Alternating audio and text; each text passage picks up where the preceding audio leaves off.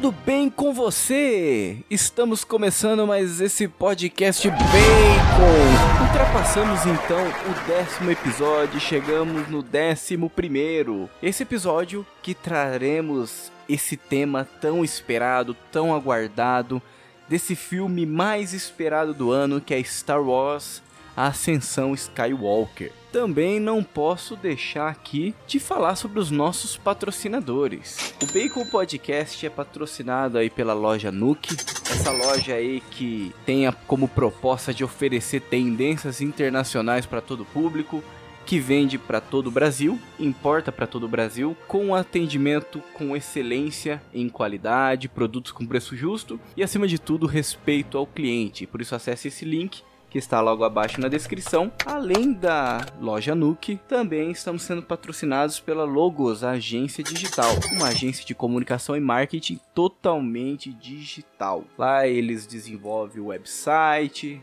o, também o seu marketing digital. Então acesse aí também o link e confira os trabalhos que a Logos Agência Digital disponibiliza para você. Muito bem, meus caros amigos, estamos entrando então nessa história numa galáxia tão, tão distante. Acompanhe esse episódio que está excelente e que a força do bacon esteja com você.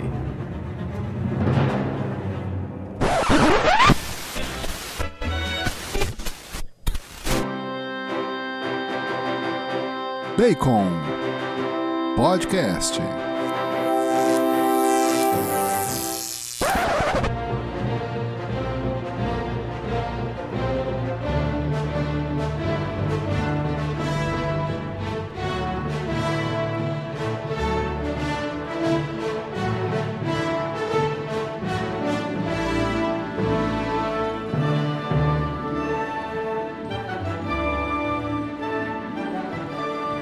Começando então esse podcast aí falando esse filme cheio de críticas, Star Wars Ascensão Skywalker. E o meu nome é Lucas e eu queria dizer que é um filme que me agradou aí, que tem os seus altos e seus baixos, mas que eu não acho toda essa porcaria aí que a crítica tá falando não. Junto comigo também está participando aí o Bruno. Vou te falar que então vai ser polêmico, se você gostou. E também eu queria falar que eu tô desde a pré-estreia querendo conversar com alguém, então pode ser que eu fale bastante. Ótimo! E além de mim do Bruno, também está participando conosco o Guilherme. É isso aí, galera. Eu que estava bastante ansioso aí para esse filme. Finalmente ele saiu para fechar mais um ciclo e trazer aí bastante divisão pros fãs e pro cinema. Se não for para dividir, não tem graça, né? Exatamente.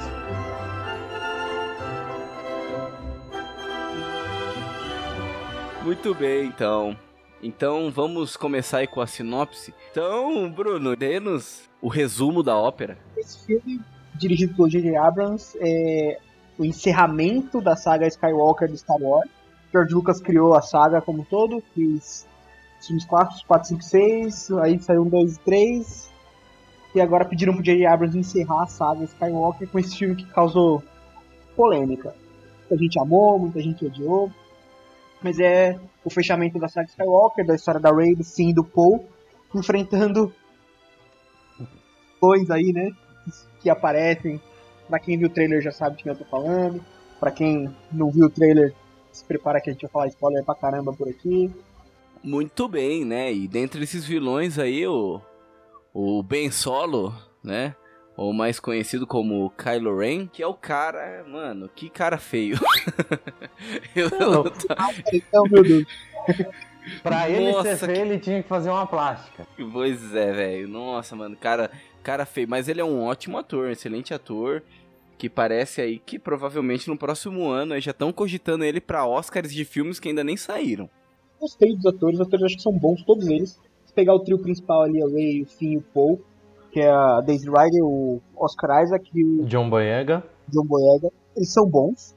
Eu acho que eles convencem no papel que eles estão fazendo, melhor do que quem tá por trás das câmeras. Enfim, no momento que é para ser cômico, ele consegue ser bom. O, o Paul também precisou meio que assumir ali a liderança da, da resistência e tal. Convenceu bem também A Ray, dos três, eu acho que talvez seja um pouco pior, mas ainda assim ela mandou bem. Eu acho que ficou. Hayden Christensen como Anakin Skywalker não tem como ficar ruim, né? Pois é. Cara, e a Ray, ela pegou um roteiro ali, ela, ela fez um malabarismo com o roteiro, entendeu? Então, tem os créditos aí para ela, pra atriz mesmo, uhum. por conta de todas as dificuldades em, em si, né? Ela é a principal, para quem não sabe, ela é a protagonista. O Finn, para quem não sabe, é o cara da intuição. É. que o J.J. Abrams confirmou que o que o Finn queria dizer pra Ray é spoiler pra caramba pra quem, meu, quem não assistiu, ou sai daqui ou vai dormir com essa. É, ele já falou que ele ia dizer que ele é sensitivo à força. É, isso mesmo. Tipo, é meio que óbvio, né? Só faltava. Aham. Uhum. Não, e eu, eu abri um vídeo no um vídeo no YouTube que falava assim, tava escrito assim, é revelação bombástica daquilo que o Finn queria falar para Ray. Aí daí eu pensei, mano, o que, que ele queria falar pra ela, né? Aí, velho, aí você vai ver o, mar o marketing da galera, né, mano? A galera coloca esse título só pra isso, né? Nada além disso, né? Que eu sou. Eu sou sensível à força, ó, né? As ideias. E também esse outro personagem aí é o Paul, né? Que pra quem não conhece, é o novo Han Solo aí, né? Que foi introduzido no universo Star Wars. ah, mas quiseram. Não, não compara, lógico que não compara. Mas quiseram. Quiseram trazer a referência. Acho que, sei Como lá. se fosse uma quiseram. semelhança, né? É, pois é. O cara tem um jeitãozão já meio de rebelde, malandrão, e depois ainda falam que ele era contrabandista. De aí você, pô, especiarias e o caramba. É, então. Mas causando uma super polêmica aqui, o Han Solo é o único personagem que dá pra salvar a trilogia clássica. O resto nenhum presta. Não, sim, com certeza, velho. Mano, quando você assiste, né? Os atores, né? Você diz, né? Nossa, eles eram péssimos no, nos clássicos, né? E o Han Solo realmente se destacava pra caramba. Tanto que foi o único que continuou, né? Tem essa questão de ficar muito marcado no personagem, né? E, por exemplo, o Wood, antes do Fro, do, de fazer O Senhor dos Anéis, ele já tinha alguns filmes, né? E que ele fez sucesso nesses filmes. Depois do Senhor dos Anéis parece que acabou a carreira do cara, né? Não só ele, mas também o. Como que é o nome do personagem que fez o rei lá? Como que é o nome dele? Ah, o Aragorn. O, o que fez o Aragorn também. Depois ele começou a fazer uns filmes mais cult. então. É, realmente, quando fixa no personagem, né? E a galera parece que some depois disso, né? Eu, eu achei bacana é, os personagens desse tipo de, de saga, eles, pelo menos na primeira trilogia, na segunda até tem um pouco, mas na terceira trilogia tem bastante. Eles adicionam um pouco de alguns momentos, de algumas piadas, alguns momentos cômicos, meio lembrando os Vingadores, e que ficou certo, né? Achei que não fugiu muito do, do clima do filme e, e caiu bem, ficou legal. Principalmente usando é, alguns animais que não tem fala. Então, é, nos últimos Jedi tem aqueles bichinhos fofinhos, agora nesse aí tem o, o super gênio da eletrônica lá. Nossa, eu achei mano. muito bacana, eu achei que ficou muito bem encaixado. E que nem o Bruno falou do fim também, ele conseguiu é, pôr um tom de comédia que não fugiu do personagem. Eu gostei bastante dessa parte. Uhum. Aqueles bichos que são bonecão, né? Eles não, não usaram o CGI para isso, né? Eles estão trazendo pro universo. É, isso é uma coisa da Disney também, né? Mas que eles estão. Eles perceberam que essa é a característica do universo Star Wars, né? Por exemplo, se a gente for analisar o Baby Yoda. Baby Yoda é um bonecão também, entendeu? Não, não usaram do CGI, né? Igual. Hum a primeira trilogia de Star Wars lá atrás, né? Eles usam uns bonecão, depois na segunda eles já usam mais, abusa mais do CGI, né? Explora o CGI, né? Abusa mesmo. É. Aí já depois nessa nova trilogia eles também eles já dão uma diminuída nesse sentido. É lógico que tem CGI pra caramba. Mas daí você percebe que Star Wars eles já ele, eles conseguiram criar uma identidade e perceberam que não fica feio usar bonecão, entendeu?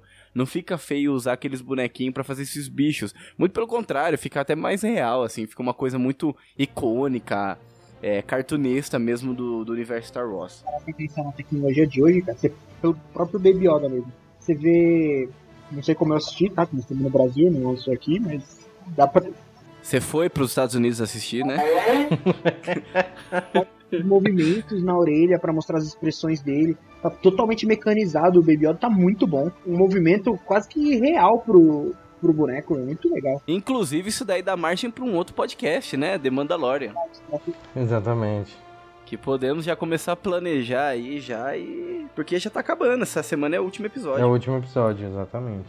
Cada direção, eu até quero falar, porque eu, eu vou acabar metendo Então manda ver. pra caramba a direção de Diablo. Eu acho que ele manda muito bem. Cara, visualmente tinha várias coisas muito legais. Ele é nerdão, né? Dá pra ver que ele é nerd. É um fã, é um fã, né?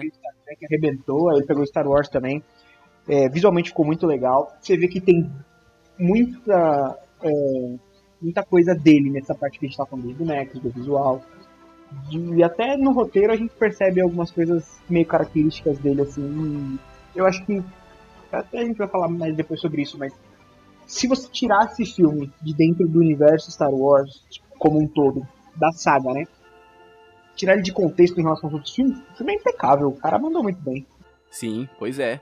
Pois é. O filme, né? O filme em si, ele é muito bom. Ele é muito bom.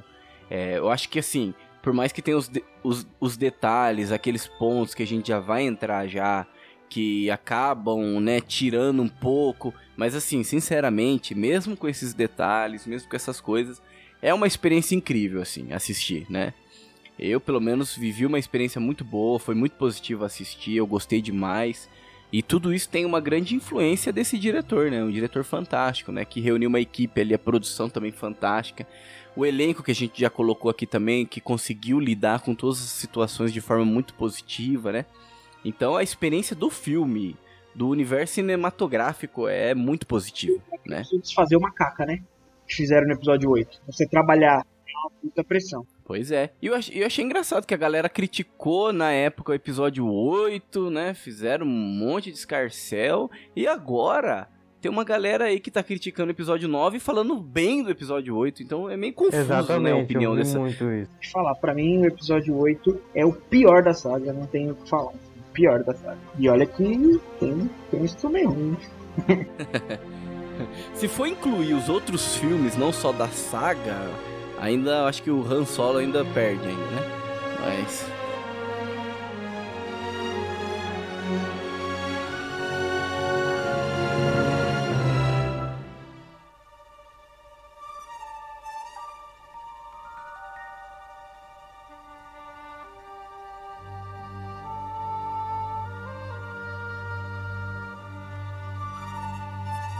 Que que era necessário e o que que era desnecessário nesse filme? Porque, querendo ou não, Star Wars é, um- é um- uma saga super antiga e a gente pode falar um pouco do imaginário. Ele mexeu no imaginário, como os filmes hoje estão pobres, o quanto que, que falta Uhum. dessas coisas assim que enriquecem o imaginário, enriquecem é, a- toda a cultura nerd mesmo, até pelas mudanças que ela tá tendo. Sim. E o como esse filme mostra que, que as coisas estão saindo do eixo, entendeu? Uhum, Aí tá sim. perdendo a qualidade. Pô, se a gente pegar a história de Star Wars, o primeiro filme é aquela jornada do herói, né? O, o- mostra o aterismo, a princesa, essas coisas. O quanto a pessoa tem que se tornar virtuosa. Depois da parte política do segundo, do- da segunda trilogia, que fala que a república não tá dando certo, toda a questão do império. E que o terceiro não tem essa nenhuma, assim, tipo, a terceira trilogia. Sim. Ela não define nada. Aham. Então ela não mexe com direito com o imaginário, ela só é bonita. Quer acrescentar alguma coisa nisso também, Guilherme? Ah, não, é, é que é assim, né? É, eu já acho um pouquinho diferente. Eu, particularmente, gostei muito, assim, principalmente do oitavo filme. Eu acho que pra mim é o melhor dessa trilogia. É, ele fala bastante coisa que os livros abordam, né? É, bastante referência, principalmente das séries e do Rebels, tanto com Clone Wars. O oitavo, eu gosto bastante. É, exatamente. eu não achei não. Então, eu acho bem bacana, assim. E aí eu, eu já não vejo. Eu, eu já acho bastante conservador a história se tornar cíclica, né? De muitos fatos é, coincidirem, eu acho bem bacana, sabe? Então, aí eu já, eu já não vejo que ficou muito superficial. Eu acho que sim, ele ele não foi tão rico de detalhes, né? É, tem bastante trama, mas eu já não vejo, eu acho que ele, ele, ele se referencia bem, tanto o oitavo como esse, eu acho bem bacana, assim. É que eu vejo Ótimo, parte, então temos. Eu vejo a parte de referência muito como fanservice. E quando eu digo superficial, tipo, ele até tem algumas referências conservadoras. Eu até tava comentando com o Lucas essa questão de que, tipo, pô, ela tá representando todos os Jedi, tem toda a tradição né, da força com ela, a busca pela família, não tem nada mais conservador do que isso. Mas ao mesmo tempo, ele, nesse sentido, ele é o mais pobre das trilogias, é isso que eu tava querendo dizer. Ótimo, ótimo. Então vamos lá é, para fugir um pouco dessa desse fanservice que a mídia em si já é hoje em dia, né? Que quer entregar aquilo que o fã quer. Vamos então trazer a nossa visão aí do Bacon Podcast pro podcast que é nosso, certo? Então, eu vou perguntar aí sobre o que vocês acharam do filme e explica aí o porquê, né? O que, você achou desse filme e o, o porquê você gostou, porquê você não gostou, o ponto que você gostou, o ponto que você não gostou. Então começa aí pelo Bruno. Vai lá, Bruno, pode falar aí sua. Pode colocar aí sua posição. Cara, eu. Eu, se você separar em duas análises diferentes, por, por, um ponto de vista eu gostei muito desse filme, por outro eu detestei.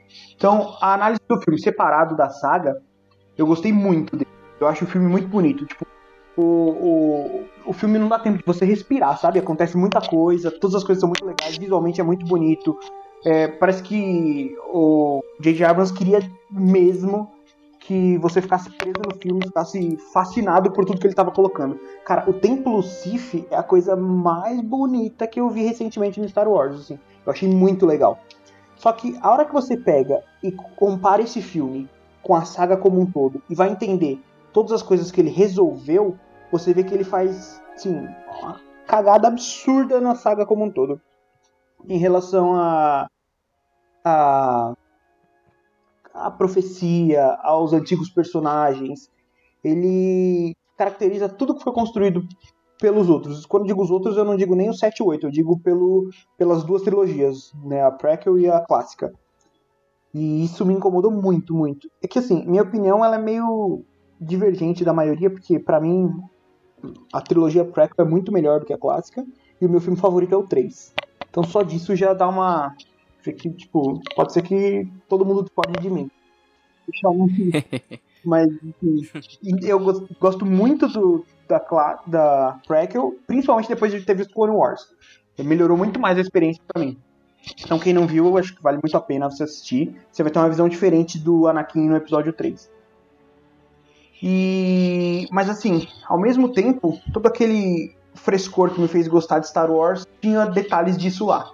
Então, por exemplo, eu sempre vi a, a Ordem Jedi como meio referenciada no que seria, tipo, é, ordens religiosas, assim. Tipo, tanto do, do, jeito dos caras se vestirem, da parte de celibato, da, da entrega deles a desapegar tudo, se doar pelos outros. Cara, isso pra mim é muito baseado em ordem religiosa. Muito. E Sim. ao mesmo tempo também, principalmente falando do Prequel, quando ele, ele, eles colocam toda aquela. É, aquela batalha pelo poder político. Então que você vê claramente que um, uma ordem meio que mundial, ou galáxia no caso deles, ali com um líder supremo, tipo a ONU com aquele senado lá, dando poder para um cara decidir tudo em nome dos outros, claramente não dá certo. Então, tipo, sem querer, eles já estão mostrando que esse futuro não daria certo. E toda essa dualidade. Aí a luta de espada. Tanto que toda vez que eu vejo Jedi, assim, eu lembro de uma fala muito legal do Obi-Wan no episódio 3, depois que ele dá uns tiros com uma arma para matar o, o General Grievous, que ele fala é tão. Não é tão. É, tipo, eu não lembro exatamente as palavras que ele usa, mas ele quer dizer que arma não é legal, assim, ele gosta muito mais de espada. E aí quando você traz esse tipo de coisa para um filme no espaço, fica espetacular, assim. E o J.J. Abrams sabe dessas coisas, e ele foi colocando elementos desse tipo no filme. Aí, para mim, o que de fato deu uma zoada é a questão do da profecia dos personagens antigos. Para não tentar não dar spoiler aqui, eu vou me manter nisso. Ótimo. E dentro disso daí também que o Bruno colocou, mas aquilo que, que você achou desse filme, Guilherme. Qual que é a sua opinião aí a respeito desse filme?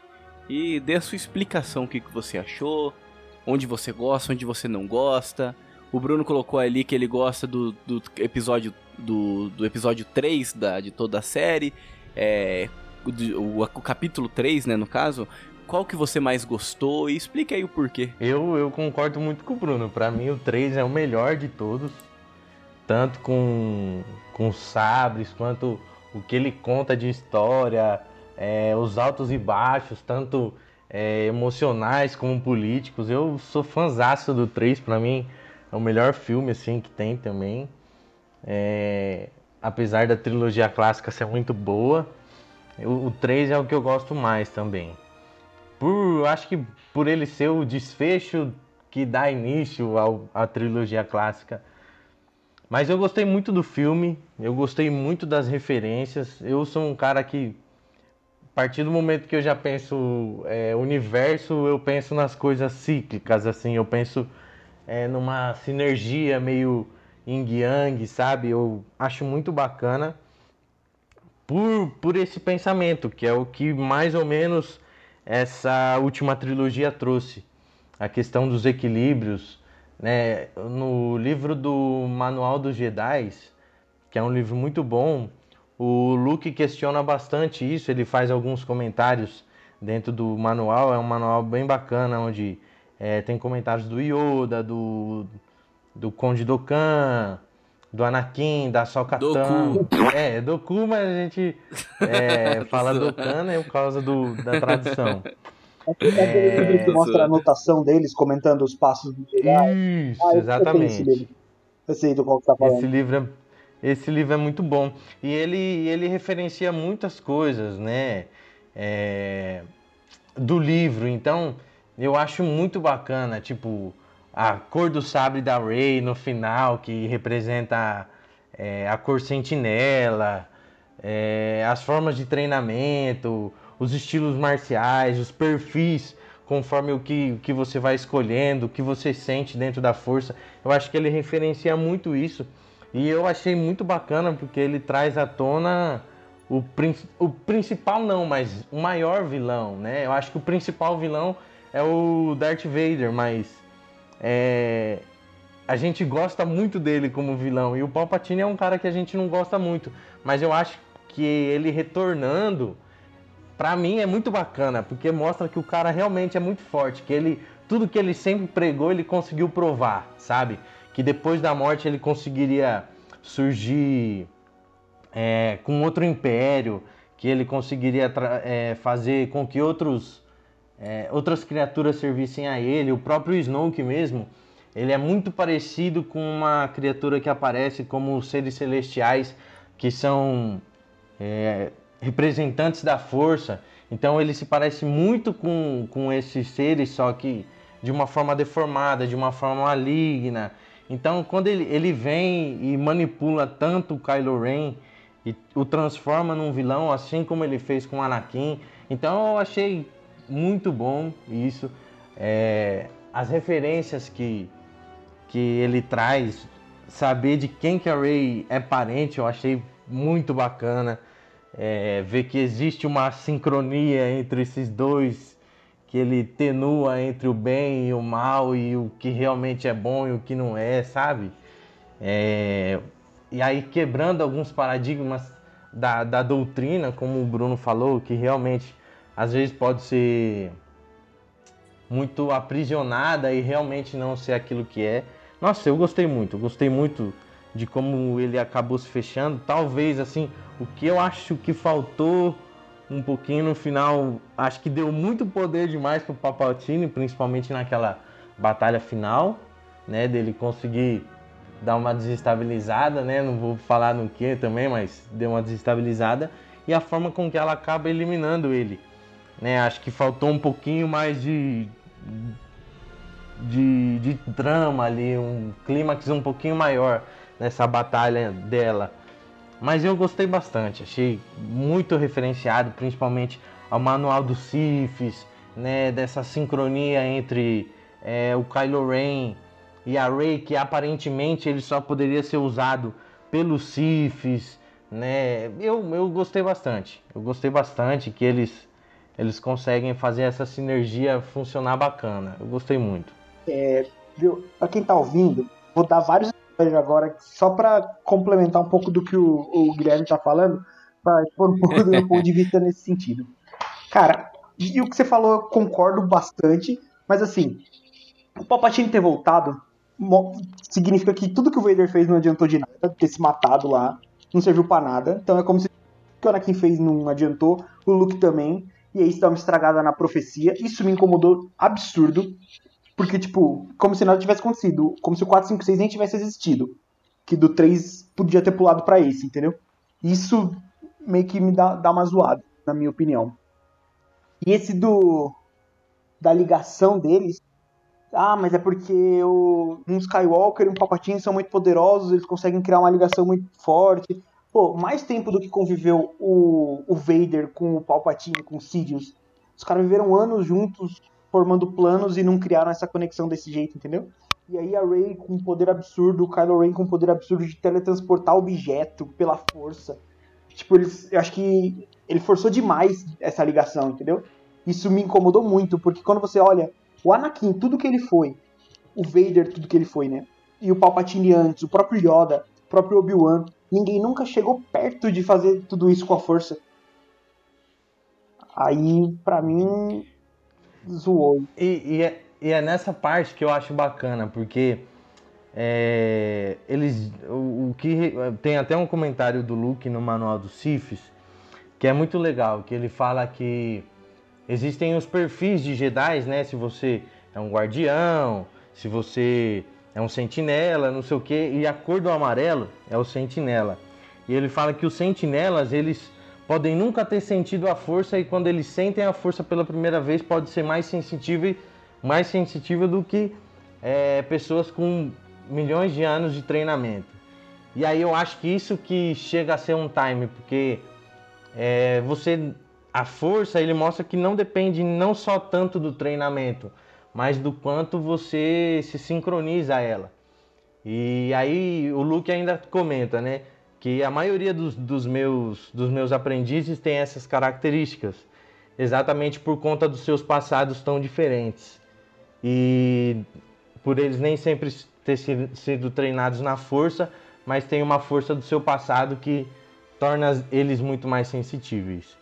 Então eu gostei muito que essa, essa referência eu já tinha até lembrado quando ela tem aquela cor do sábio de luz, eu falo, putz, é isso, né? Tipo, eu achei muito bacana eles conseguirem transcender algo que muita gente buscou e eles simplesmente por sentirem é, conseguirem identificar isso. Eu acho que aí traz a questão da emoção, é, da profundidade das coisas valer mais do que às vezes muito tempo. Lógico, treinamento é importante, tudo, eles tiveram e tal, mas que existem outras motivações. Aí eu, por isso que eu, que eu acho que ele acaba sendo bacana, sabe? Ele acaba fazendo essa ligação.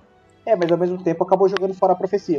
Então, tipo. Não, é, eu, eu até. Tem, tem um, um, um livro que é Um Novo Amanhecer do John Jackson Miller que é, ele, ele comenta algumas coisas da profecia, né? Por exemplo, é, por que, que o Obi-Wan não teve a, por que, que o Obi-Wan não mata o Anakin sendo que ele teve a chance, né?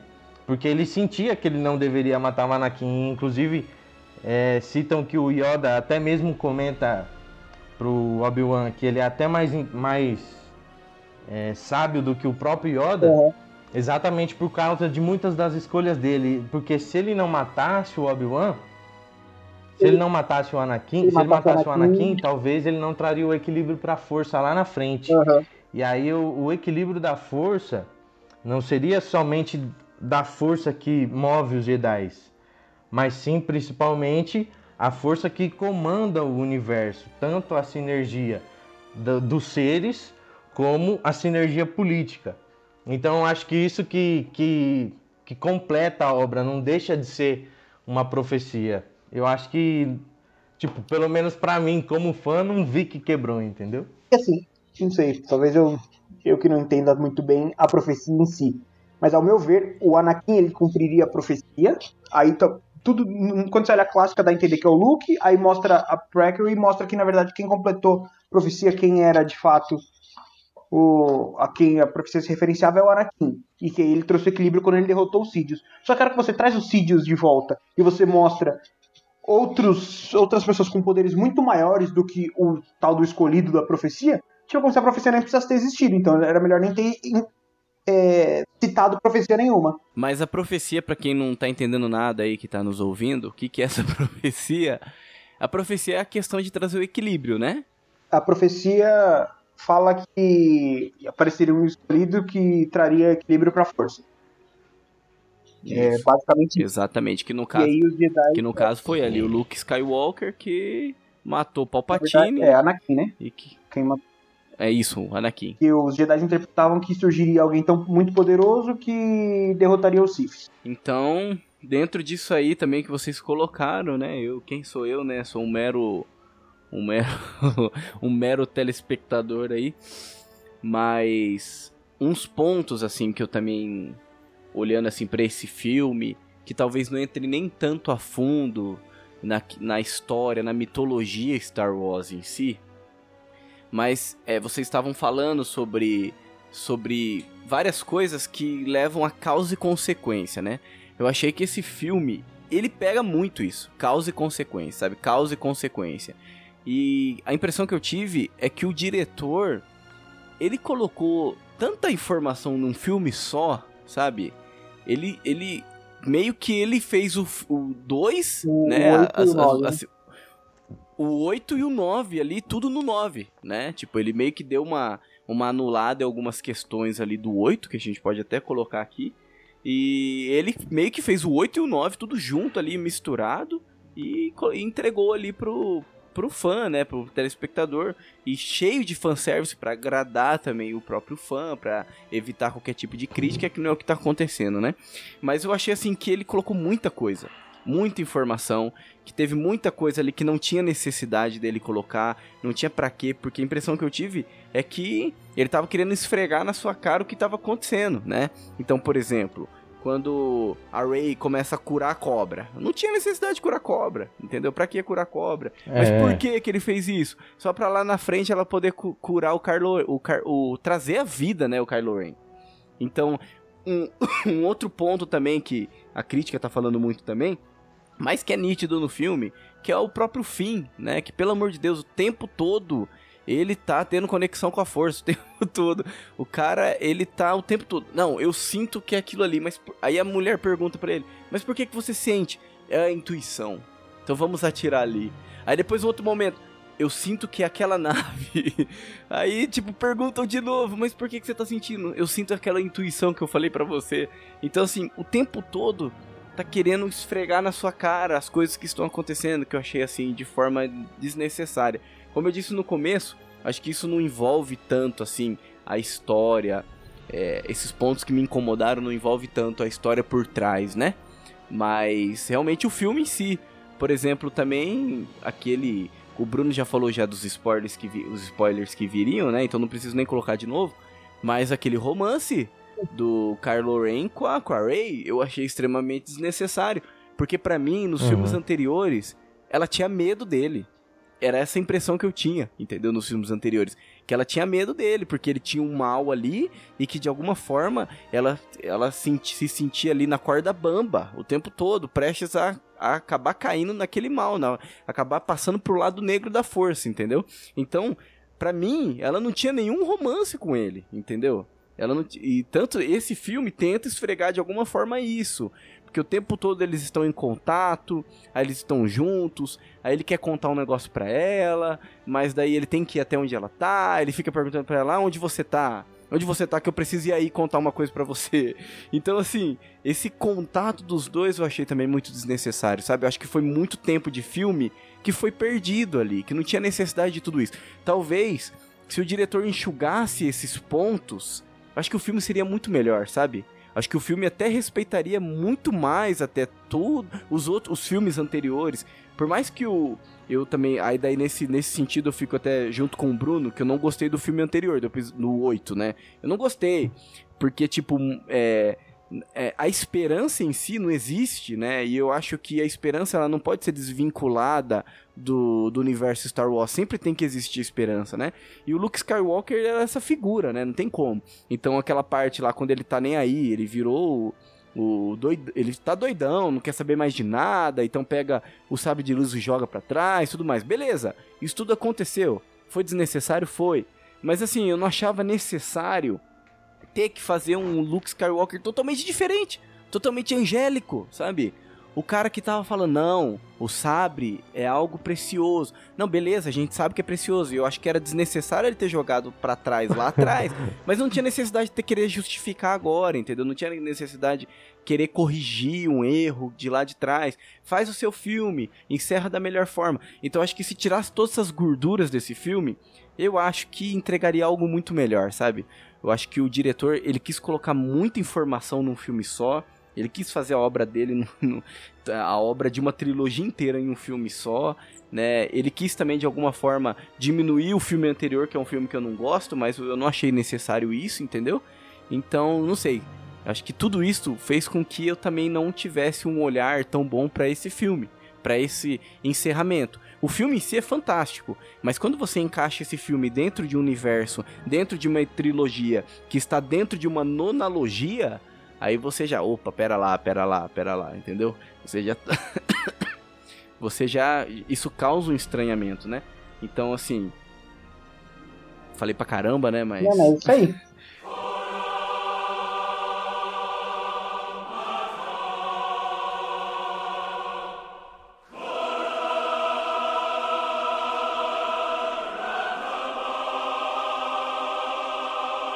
com, eu fui com os meus primos, né, na, na quarta-feira, meia-noite, na pré-estreia, a gente saiu, eu tava comentando assim, tipo, pô, não era muito difícil. Beleza, ele quer pôr aquela visão, quer tentar dar uma corrigida no que o Ryan Johnson fez. Quer chamar o Palpatine de volta? Beleza, chama o Palpatine de volta. Só que assim, dado que ele queria dar todo esse monte de poder, ele podia ter, dado que tá num templo Sith, ter colocado que ele tá usando os poderes do templo Sith, de Sith do passado, Sim, Já faz a conexão. o Palpatine ele Exatamente. destrói tudo É, num raio, já-. Aí ele já faz a conexão com os Siths antigos lá, o Riven, todos aqueles Siths da Old, The Old Republic. Pô, ia ser sensacional, já faz uma ponta pra quando quiser fazer uma- um filme sobre isso. Entendeu? Assim como a Rey, Sim. que representa todos os Jedi. Eu queria muito ter visto a Soca, mas eles só colocaram a voz, eu fiquei decepcionado. Mas beleza.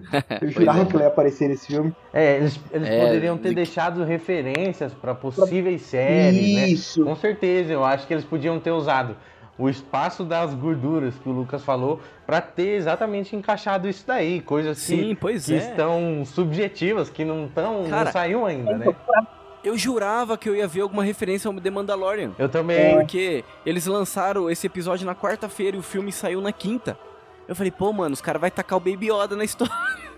Quer ver que o Baby Yoda já tá, já tá grandão, já, já tá lá. Parece, não, é demais. Eu, É. mim, Não, não, ia ser demais, mas eu pensei que ia ter alguma coisa ainda. É, pra mim sabe? o ideal desse filme era que, em vez de ter surgido um Palpatine, o Kylo Ren ter achado um holocron antigo, ter ressuscitado um Sith das Antigona, de 10 milênios atrás, esse Sith começar a fazer tudo que o Palpatine fez, e aí no final, todos os poderes pelo tempo Sith, e no final a Rey, dela com os antigos Jedi, ela derrotar ele. Mas assim, tudo na base de dessa tradição Sith, tradição Jedi, sabe? Das referências, De referências. né, que existem já. Não precisava. Exatamente. Porque trazer o Palpatine, você estraga o que o Vader e o Luke fizeram. Você colocar esse monte de poder pro Palpatine, você acaba com o universo de grandes mestres Jedi e grandes mestres Siths, porque o Palpatine virou quase que um deus ali. Entendeu? Tipo, não precisava. Uhum. Podia ter usado a referência da conexão desses caras. Então, pra mim, ia ser matador. Ela podia ser filha do Palpatine, neta do Palpatine, o que quisesse. Podia ser até descendente da Bastila. Chan e da Satellite Chan, que dado que ela usa aquela, aquele bastão, ia fazer muito sentido. Ah, Pra quem não sabe, esses personagens são do Old Republic. Mano, ia ficar muito legal. Aí os caras podiam fazer o que eles quisessem, mas podia ter usado umas conexões maiores com o universo expandido, seja do, do não canônico, transformar em canônico, criar personagens novos, sei lá. Porque esse Aham, negócio de Holocron sim. apareceu bastante no Rebels, apareceu bastante no Clone Wars também. Tipo, não ia ser nada muito surpresa. Uhum. Falar da, dos fanservice que eles colocaram. Pô, não sei se vocês notaram, mas naquela perseguição com os troop, com os troopers lá, quando eles estão buscando a nave do do. Naquele planeta que tem a, a, as bombas de cor lá. Esqueci o nome do personagem que eles estão buscando a nave. Que aquela hora que os troopers estão perseguindo eles de speeder é muito referência a as corridas de pod do episódio 1, cara. Acho que, acho que é, Ah, é mesmo. eu acho que é o mesmo cenário, porque é muito igual. Eu fiquei, assim, admirado de ver o tanto de fanservice que ele colocou nesse sentido, assim. E, e uma coisa que eu achei legal é que, principalmente para derrotar esses Stormtroopers, eles usam. Eles não usam armas normais, né? Eles usam coisas que, que não são armas, né? Pra, pra destruir eles, tipo corda, é, outras coisas que é muito, tem muito da, da, da primeira trilogia, né? Sim, verdade, bem legal. Outra coisa que eu achei também uma referência bem interessante, acho que o Finn tá dentro da Millennium Falcon e fala, é, os Jedi existem, eu também não acreditava, que é a mesma fala do Han Solo no episódio 7. Não sei se vocês pegaram. Ah, é? É, não, Não, não, esse eu não peguei, esse eu não percebi. Esse eu não, Tem uma hora que ele tá na. Millennium Falcon explicando pra.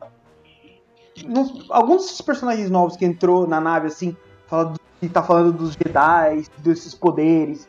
Ele fala, é, eu também não acreditava, aí eu vi, eu comecei a conhecer, não sei o quê. É exatamente as mesmas palavras que o Han Solo fala quando ele entra na nave e explica pra, pra eles lá na Millennium Falcon no, no episódio 7. Uhum. É muito da hora isso. E o, Caraca. e o que, que vocês acharam da Leia só desintegrar o corpo quando o Kylo Ren morreu? Ah, eu achei ok, assim, eu achei que eles não fizeram uma boa, um bom proveito da Leia. Tipo, como homenagem, eu quero dizer, assim, tipo, ele, ele aproveitou muito bem o fato de ele, ele usar cenas gravadas de outros filmes, nem parecia, ele mandou muito bem nesse sentido, mas eu acho que podia ser melhor, assim, a, a homenagem, sabe? Assim. O que, que você achou, Guilherme? Não, então, eu achei que ficou. É, eu achei que ficou meio fora, entendeu? Eu acho que eles tentaram homenagear, É, então, e aí, tipo, mas não, não ficou. não caiu muito legal. Ah, a filha tá acho esperando o filho, concordo né? com o Bruno. a mãe tá esperando o filho. É, é, eu acho que, que ficou meio que uma homenagem a ela, né? É, ela e a mãe então. dela, que morrem um dia, um dia depois da outra, né? Eu acho que, que fica meio, meio essa, tipo, essa homenagem, entendeu? É, então, eu também entendi isso, mas não, não achei que foi uma boa homenagem, sei lá. Eu tava esperando uma homenagem mais emocionante.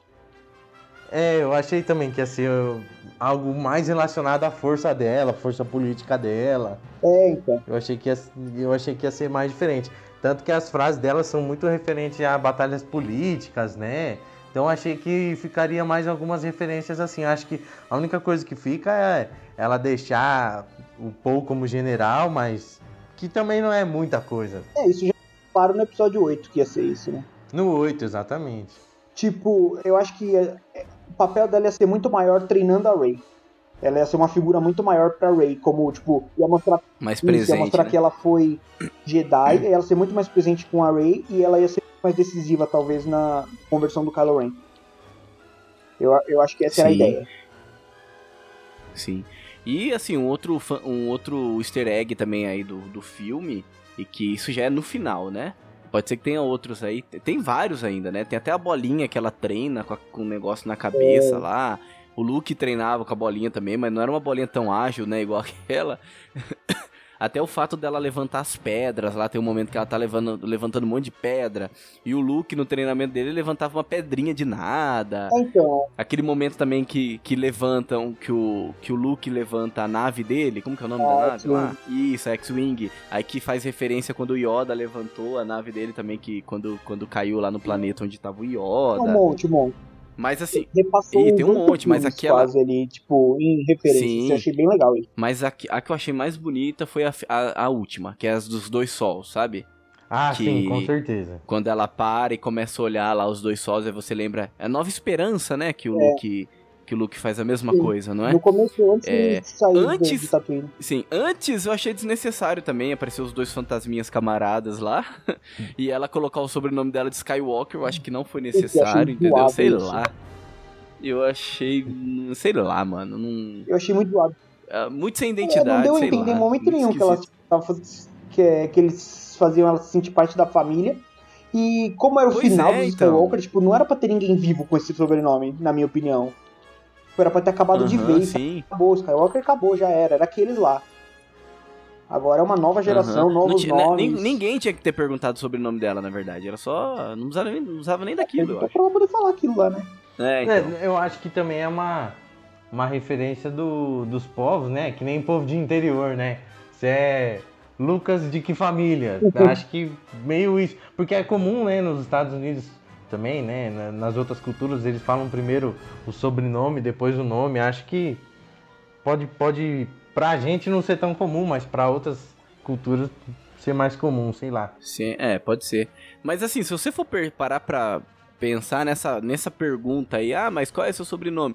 Você volta naquele planeta que eles estavam lá com aqueles bichos esquisitos dançando no carnaval lá, que, que, que tem um bichinho que pergunta, né, né? como é seu nome? É. Isso. Que pergunta pra como é seu nome, mas eu entendi. ficaria muito honrada se soubesse seu sobrenome. Naquela hora eu pensei, ué? Mas por que que tá perguntando? Não entendi, será que é um espião, né, que tá tentando encontrar ela e tal, né, alguma coisa assim? Mas aí depois, lá no final, você pega e fala, ah, não acredito. Fizeram isso só pra contar toda a história e agora ela tem um sobrenome, agora ela tem uma identidade. Mas como o Bruno falou, em nenhum momento você percebe esse vínculo tão profundo dela com, com os Skywalker, né? É, mostra no começo, né, a Leia treinando ela, mas assim, é bem breve, não, eu não senti nenhuma emoção. Na verdade, assim, eu não senti a, a Rey em nenhum momento com nenhum, nenhum, nenhuma demonstração, tipo, de, de afeto, sabe? Porque a personagem, ela foi construída de uma forma muito feminista, sabe? Foi construída de uma forma muito independente, uma forma muito, tipo... é, meu corpo, minhas regras, sabe? Não tô nem aí pra ninguém, tô nem aí É. pra família, não tô nem aí pra romance, tô nem aí pra nada. Aí, de repente, ela começa a criar um vínculo com uma família, tudo em um filme só. É, e depois ela tá apaixonada falou. pelo Kylo Ren, mas caramba, né? É, aí eu acho que cai naquilo que o Bruno falou, tipo, ele tenta consertar no nono do- tudo uma base cagada do 7, né? Do, Aham, Oi. sim. do 7 não, do. É, do 7 e do 8, né? Que, tipo, Tipo, ao mesmo tempo que as motivações dela são buscar os pais, ela parece toda independente e não quer saber de ninguém. E aí, ao mesmo tempo, tipo, que ela mostra essa força sozinha dela, ela depende dos Jedi por trás dela. Então, tipo, ficou essa dualidade meio estranha, eu achei. E o sobrenome, agora que eu pensei Pois. agora, pode ser que ela, aquele beijo já foi um casamento super rápido, que ela se apaixonou muito rápido, beijou muito rápido, pra ver que casou também, não Pois deu nem é, tempo né? de ver. E já tava É. grávida. Ô, não, aí depois um, lança um, um próximo filme e fala que quando ele curou, ele redirecionou os midi-clones e ela teve um filho É, Skywalker. tipo isso. Pois é, tipo pois é, isso, bem tipo isso. né? Ah, cara, desse filme dá pra ficar falando pra caramba, porque ele é muito grande, É. é, a saga é muito É, louca, é, é- polêmico. E- mas um negócio, um negócio que eu até comentei com a minha esposa e com um amigo meu que, eu, que a gente tava saindo do filme, se você pegar esse filme, é, ele individualmente e lançasse como o primeiro da saga, ou de repente o segundo da saga, né? Com. ao- retirando algumas partes, eu acho que seria muito bom, entendeu? Sim, Pra Pra exatamente. você fazer, para você Concordo. fazer o caminho inverso, como, como foi feito. Eu acho que seria sensacional, mas como fechamento, né? Eu acho que ele desagradou bastante. É o que eu falei, se você olhar ele fora Cara, da não é fechamento de três, né? É fechamento de então. nove. se você olhar ele É, fora da não é saga, uma- ele é muito bom, ele é um dos melhores filmes. O problema é que a hora que É, você olha é, dentro da saga tem esses detalhes aí que complicam.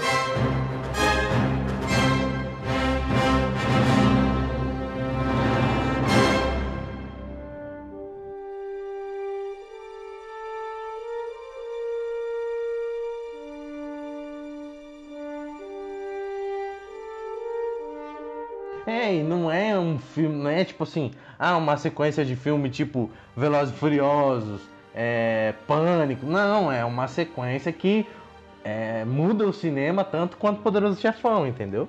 Pois é, pois é, É, então. tipo. É porque assim, aí a gente entra na questão que o Bruno colocou lá na frente. Não sei se depois chegou a completar em alguma coisa. Mas é porque, cara, a Disney comprou. Né? A gente entra daí num tema aqui, também dá pra ir eu não longe, sei né? se é a Disney. Mas eu tá? quero me conter. eu- até pra. Tipo, não querendo defender a Disney, porque eles não precisam, né? Eles têm dinheiro suficiente pra se defender. Mas. É bem. Mas eu acho que a cultura como um todo, cara, a cultura pop, tipo, a gente falou um pouco disso no podcast da Comic Con. Cara, querendo ou não, o cinema, as histórias, elas têm que enriquecer o imaginário. E hoje, do jeito que está sendo feito, Sim. ele tá empobrecendo em vez de enriquecer. Se você pega uma saga como essa, trazia uma galáxia muito distante, com uma, um visual muito diferente, até onde a imaginação humana foi, até onde o ser humano pode ir. E aí, tipo, parece que os caras não têm a capacidade mais de, de lidar com uma história dessa magnitude. Sim, não, mas eu tava colocando a Disney porque eu já ia trazer logo a referência dos heróis, sabe, da Marvel. É. Não que a gente gosta, eu gosto, né? Eu É. gosto de assistir. Mas aí eu ia trazer aquele ponto que recentemente Martin Scorsese colocou, né? Que virou aquela polêmica imensa, né? Onde ele falou que os filmes da Marvel não são filmes, né? Mas depois ele completou dizendo, né, que é, não existe contato com o personagem, não existe, você não consegue criar um contato, né, com os personagens. E olha, cara, quando você pega um assim, eu gosto muito de Scorsese, eu acho que nesse nisso que ele falou, eu acho que os filmes da Marvel são filmes sim, né? Ele falou assim, o filme da Marvel não é cinema, né? Mas eu acho que tem muita coisa mesmo que a gente já tá. Que a nossa. A, a sociedade, ela já está se acostumando já, Uhum. né? Na verdade, já foi pega dessa forma quando começou essa, essa onda de filmes mais, assim, quadrinhescos, né? Enfim, mais fantasia. Porém, a sociedade, ela foi, ela foi, ela foi se acostumando, se acomodando muito rápido. Então, parece que tudo tem que ter aquele formato, sabe? Todos os filmes agora de herói tem que ter o formato da Marvel, que tem que ter comédia, sabe? Aquela coisa é, onde os personagens não podem morrer, e se morre, é, xingam, mas se não morre, xingam do mesmo jeito, sabe? Então é um. Realmente, é um, é um público muito infantilizado, assim, né? Aí, aí, assim, quando você pega. Eu gosto, eu tô falando isso, mas eu gosto dos filmes, entendeu? Mas eu reconheço que os filmes eles estão cada vez mais sendo entregue para um público infantilizado. Então tudo que o público pede, eles dão, entendeu? Isso não pode, isso não pode acontecer. Então essa frase do Martin Scorsese foi justamente nesse sentido. Você não consegue ter contato, você não consegue ter sentimento dentro daquilo, né? Por exemplo, um uma comparação muito clara agora. Saiu o, o irlandês. Não sei se vocês assistiram. Tá na fila. É Eu um filme comecei, grande. Você tinha falado, eu comecei exatamente, é grande. É grande pra caramba. Mas, cara, você assiste aquele filme e depois você assiste um outro filme da Marvel, sei lá, seja lá qual for, um desses Star Wars novos aí, por exemplo. É muito diferente, sabe? O- esse filme irlandês, ele te toca de uma forma muito profunda. De tal modo que esse filme não toca. Entendeu? Mas eu gosto desse filme. Mas, assim, a forma que ele aborda é muito diferente. Mas aí o público foi assistir o, o, o, o irlandês e realmente é um filme grande pra caramba. Entendeu? Um filme muito grande. Mas muita gente reclamou. Ah, que filme grande. Ah, isso e aquilo, né? Eu dormi assistindo isso e aquilo. Beleza, mas é um mesmo público que maratona Stranger Things e fica 8 horas assistindo Stranger Things e não dorme, entendeu? Então você começa a questionar, mas peraí, mas peraí, né? Vamos observar isso, vamos olhar pra isso, né? Realmente aquilo que ele tá falando tem algum sentido, né? E assim, eu acho que pra filme de, de herói, não tem problema ser desse jeito. Porque, querendo ou não, a base são os quadrinhos. Cara, não existe ficar morto nos quadrinhos. Quadrinho é um negócio leve. Cara, os X-Men, cara, tá todo mundo de volta o tempo todo. Entendeu? Os caras, ninguém morre. Agora, você querer fazer Sim. o cinema inteiro dessa forma, e fazer isso com Star Wars também, que eu acho que é estranho. Beleza, Star Wars virou quadrinho também. Mas ele tinha um a mais do que os quadrinhos normais, assim, do que as histórias que a gente estava acostumado a ver em quadrinhos. Então, a gente sente um pouco essa diferença. É, e, e assim, né? É, eu acho que também, quando termina a primeira trilogia, é, logo no começo da segunda, no meio da segunda, o Jorge Lucas também já tinha largado um pouco a mão do negócio, né? Então, muita ideia dele também já, já não. é, ele já não estava colocando mais todas as ideias e também já nem sei se ele tinha também tanta ideia para isso, né? E é, eu acho que fica que nem o Lucas falou, né? A sociedade vai, nossa, vai se acostumando, principalmente o tipo de, de cinema que o pessoal acaba colocando pra gente aqui no Brasil. Quando você pega alguns filmes franceses, tipo O Intocáveis, Filhas do Sol, é, Quem Você Pensa Que Sou Eu, aquele Azul é a cor mais quente, eles fazem pra, pelo que o Lucas falou, para trazer uma emoção, para trazer aquela situação, para você sentir aquilo, independente de se vai ter um Oscar, se não vai, é, se vai ganhar bilheterias. Não, O negócio deles é fazer, trazer emoções. Eu acho que isso que diferencia muito, principalmente dos filmes americanos. É isso. Eu acho, que, eu acho que esse assunto ele dá muito pano pra manga, né, velho? Eu, eu entrei ah, nele certeza. aqui, mas. Eu entrei nele já, mas muito. Com muito receio de tacar um tema aqui que a gente pode prolongar bastante, né? Depois gravar um mas... sobre isso. É, um só sobre isso, né? Exatamente. É, a gente pode tentar desenvolver Tendências de cinema. É, a gente pode tentar desenvolver um pouco essa questão do. De, tipo, qual o objetivo do cinema, do imaginário, do que, tipo, o quanto ele é importante pra formação intelectual de uma pessoa, tá? Que tem umas aulas do Olavo que falam bastante disso, é bem legal. Dá pra tratar um tema mais nessa pegada. É complicado votar nesse filme, porque você fica. Você, você querendo ou não, tende a pensar muito na saga inteira também, né? Complicado. Aham, uhum, sim. Não é que nem, sim. tipo, ah, votar no Gladiador ou vou votar num filme só, né? É complicado. Coração Valente, é diferente. É, e é e complicado porque, como você pensa na saga toda, e você tem você querendo ou não, cara, você. Por mais que assim, a gente tá bom, poderia ser melhor Star Wars, poderia, mas mesmo assim a gente gosta, entendeu? Exatamente. Porque a gente gosta a gente de Star gosta. Wars, né? É, é verdade. O cara tinha que cagar muito no filme pra gente não gostar. Né? Exatamente. Né? Pois é, então, exatamente. Porque assim, por mais que 90%, não que é esse caso, mas 90% do filme é horrível, é. mas tem 10% que é bom, mano. Isso já é brilha o olho. É, né? o cara tinha que trocar todos os sabres de luz pelas lanternas do, do Paul. É. Putz, cara, aquela muito. aquela que trocar tudo. Eu tinha esquecido disso. Né? Mano, aquela. Eu, eu, eu rachei de rir naquela hora. Né? Nossa, foi muito bom. Teve dois momentos que a galera riu no cinema. E olha, de verdade mesmo. Teve outros momentos engraçados também. Mas que a galera riu. E vocês podem achar até estranho. Mas riram nesse momento da lanterna e riram na hora do beijo, cara. Não, do, do beijo o pessoal riu também. Não, mas sabe um que mano, eu ri? Eu fiquei assim. De vergonha. Pois é, então. Aí eu falei, mano do céu, nunca vi isso. Não, um momento. O C3PO também tava saindo com umas piadinhas engraçadas, né? Pô, primeira vez que ele, que ele fala... chato, né? Ele é legal. Verdade, ele é né? Ele fica um Sheldon engraçado no negócio. Ficou, né? E, é, e, e quando ele fala, você conhece o. Acho que é Bubble Freak, Freak, né? Meu amigo de longa data. Puta, a galera se racha de rir nisso aí também. Mano, mas enfim, né?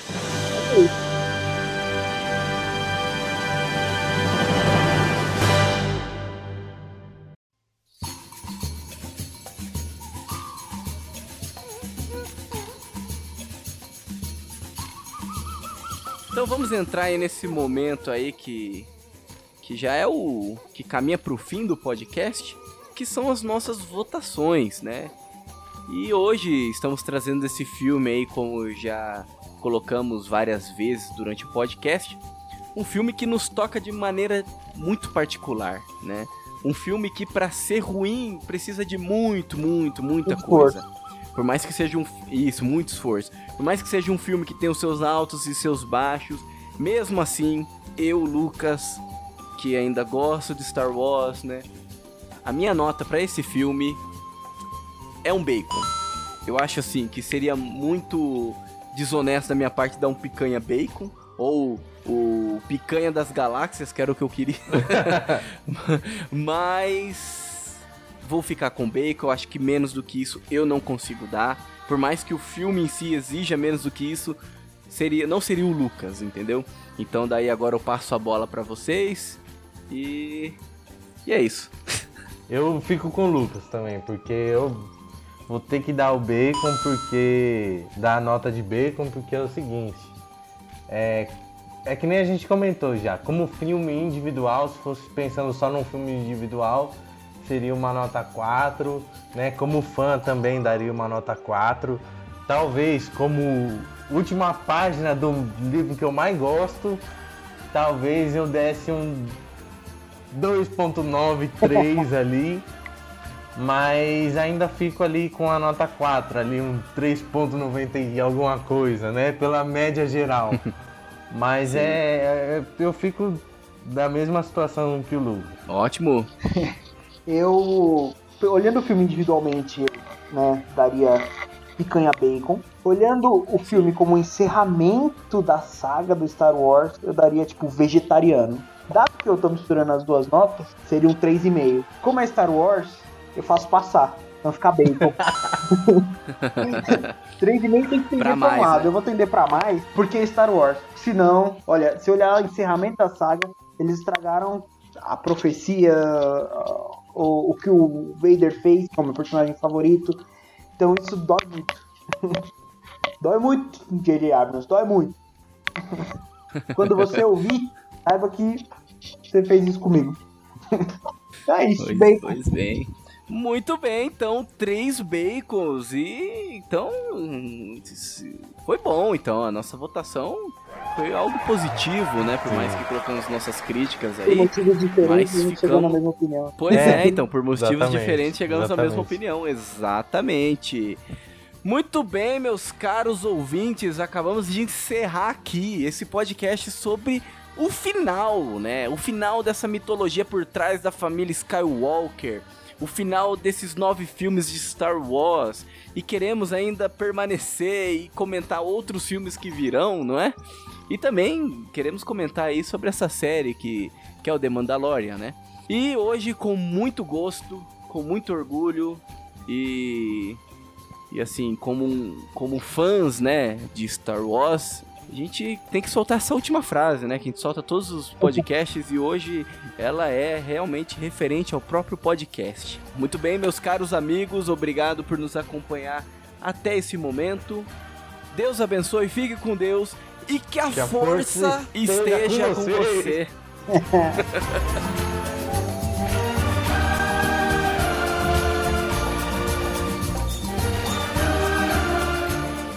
Cara, a gente não falou o. O, Do o Chewbacca Chi- ganhando medalha. O Chewbacca, mano, ganhou medalha no final, velho. Putz. Precisou Nossa, ganhar mano. duas guerras pra ganhar uma medalha, né? Pois é, cara, duas guerras. Nossa, velho. Mas enfim, então, isso é tudo, pessoal. Vou morrer e voltar.